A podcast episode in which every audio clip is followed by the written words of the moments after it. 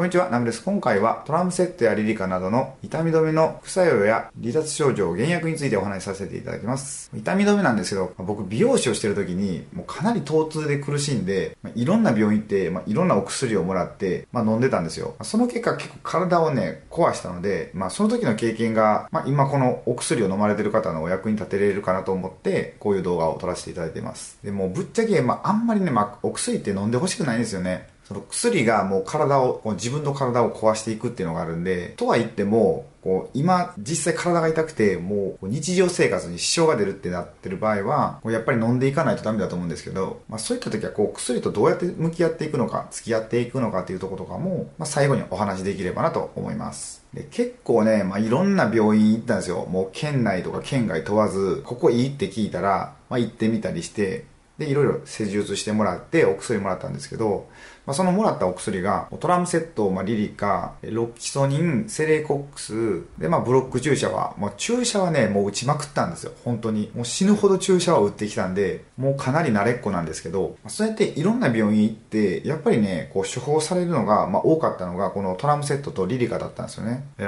本当はもうね、痛い時は、なんかね、まあ、薬の量は決まってたんですけど、もうそれ以上にね、飲んでたんですよ。まあ、だからね、マックスね、1回、まあ、朝昼晩で飲んでたんですけど、まあ、朝8錠、昼8錠、夜8錠とか、まあ、1日24錠とか、まあ、多い時多分もっと飲んでたんですけど、まあ、そんな感じで、まあ、とにかく薬飲んでたんですよ。そんなことをしてたら、結構ね、薬の副作用にやられて、まあ、どんな副作用があったかっていうと、躁うつが、まあ、激しかったり、なんか、まあ、体が痛いので、まあ、心がもうとりあえず沈むんですよね。で、めっちゃうつっぽくなって、で、薬を飲んで、調子が良くなったらすごいガーンって上がったりとか、そのね、浮き沈みがもう激しすぎて、もうすごいしんどかったんですよね。で、あとはまあ依存症ですかね。この、もう薬がないと不安みたいな。例えばどこかにご飯食べに行くとして、薬を持っていくのを忘れたら、もう不安で取りに帰るとか、完全に依存してましたね。で、あと結構ね、お腹が、まあ、緩くなって、まあ、下痢の日が多かったりとか、他にはこう異常な鼓動とか、もうなんかね、突然すごい速さで心臓がもうバクバクバクバクバクってこう動き出したりとか、それとこう胸の痛みですかね、なんかギューってこう圧迫されてるような、なんか胸がすごい痛くなったり、で、頻繁にやったのはまあ頭痛ですよね。まあ、これはその美容師してたっていうのもあるかもしれないですけど、結構ね、頭痛がひどかったんですよ。あと眠気とか。まあ、眠気はね、なんか薬を飲み始めた時はすごい眠たくなって、なんか車運転するのが怖かったんですけど、まあ、だんだん慣れてったら、良くなりましたね。最後はなんかね、注意散漫っていうんですか。まあ、ほんとね、集中力がなくなるんですよ。だから美容師してる時もね、なんか結構怒られたんですよ、いろいろ。多分、こう、体のその痛みを、もう神経をこう鈍らすために、まあ、薬が働いてたと思うんですけど、それが、まあ、僕の日常生活にも出てしまって、なんかね、ぼーっとしてるんですよ。なんか細かいミスをもう連発するとか、まあ、そんな感じでしたね。そうやって一応、美容師はなんか騙し騙ししてたんですよ。その薬飲みまくったり、もう湿布をめちゃもう背中中に貼ったりしながら、それでもやっぱこう、やっぱ限界が来るんですよね。もうそれでもうね、立ってられなくなって、結局まあ美容師はもう辞めちゃうんですけど、で美容師辞めて、じゃあどうするってなった時に、まあいろいろ探した結果、ネットビジネスだったらなんとかなるだろうと思って、まあネットビジネスをし始めたんですよ。で、やっぱりこう自分のあのペースでできるからちょっとは良くなったんですよね、まあ、それでもやっぱ薬も飲みたいし体まあ、調子が悪い日々もあるみたいな感じで、で、そんな時に、まあ、とある先生に教えてもらったのが、まあ、健康法なんですけども、体を温めるといいよって教えてもらって、でそれ実践したんですよ。そしたらめちゃくちゃ体が軽くなって、だからね、薬の量も少し減って、で、いい感じだなと思ってたんですけど、まあ、その頃に、まあ、結婚したんですよね。で、結婚して、まあ子供欲しいよなっていうのを妻と言ってて、まあ、それでもこの、まあ、薬漬けになってるこの体のまんま、こう、子作りするのはすごい嫌だったんですよ。何かやっぱこう障害とか持って生まれる確率も高くなってしまうじゃないですかだからもうちょっと本気で薬やめようと思ってで、まあ、薬のことが調べてったんですよその調べていく中で今飲んでるこのその薬とかリリカとかのことも調べたらまあなんかねえもうこれマジかよみたいなことになってきてそれがこの副作用のこととかだったんですよね。あのここで今更薬のことを勉強するっていう、もっと早く勉強しとけよと思ったんですけど、まあちょっと一回見てもらいたいんですけど、じゃあ一回リリカのこう、副作用とか出しますね。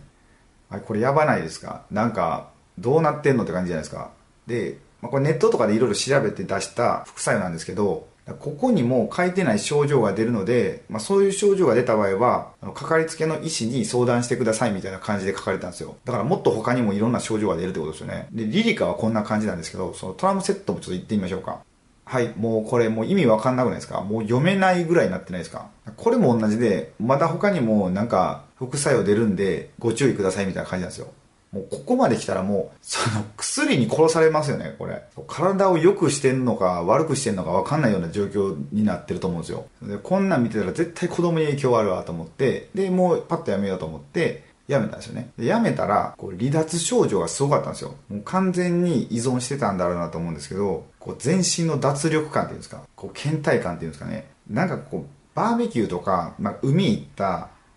でその帰りってめちゃくちゃ体だるいと思うんですよ。もうあれのね、100倍ぐらい体がだるくて、もう何もできないみたいな感じで、あと頭痛とか下痢とかもなんか体調悪くて、それが1週間から10日ぐらいあったんですかね。そしたら症状がちょっとずつ緩くなってって、まあ普通に生活できるようになってたんですけど、まあ、僕の場合これ離脱症状っていうのが、まあ急にやめすぎた。ちょっとずつお薬を減らしていったらもうちょっと良かったのかもしれないですけど、急に全部もう明日からやめやっつってバーンってやめたから、一気にドーンって出たんかもしれないですけど、まあもしね、ちょっとお薬をやめる場合は、ここは注意してもらった方がいいかなと思います。まあ、こんな感じで、まあ、お薬に結構やられたんですよね。この経験から本当に、こう、今もお薬とか飲まれてる方とか、もう体が痛いっていう方にお伝えしたいのが、自分の体は本当自分で守るしかないなってことなんですよ。僕も、このお医者さんとか行って、まあ、信頼して行ってるんですけど、こうちゃんとね、なんか向き合ってくれないみたいな方もいるんですよ。なんかめっちゃ冷たいみたいな。こう、僕地元でそういう有名なとこ行ったんですけど、なんかね、なんか物のように扱われてるみたいな感じで、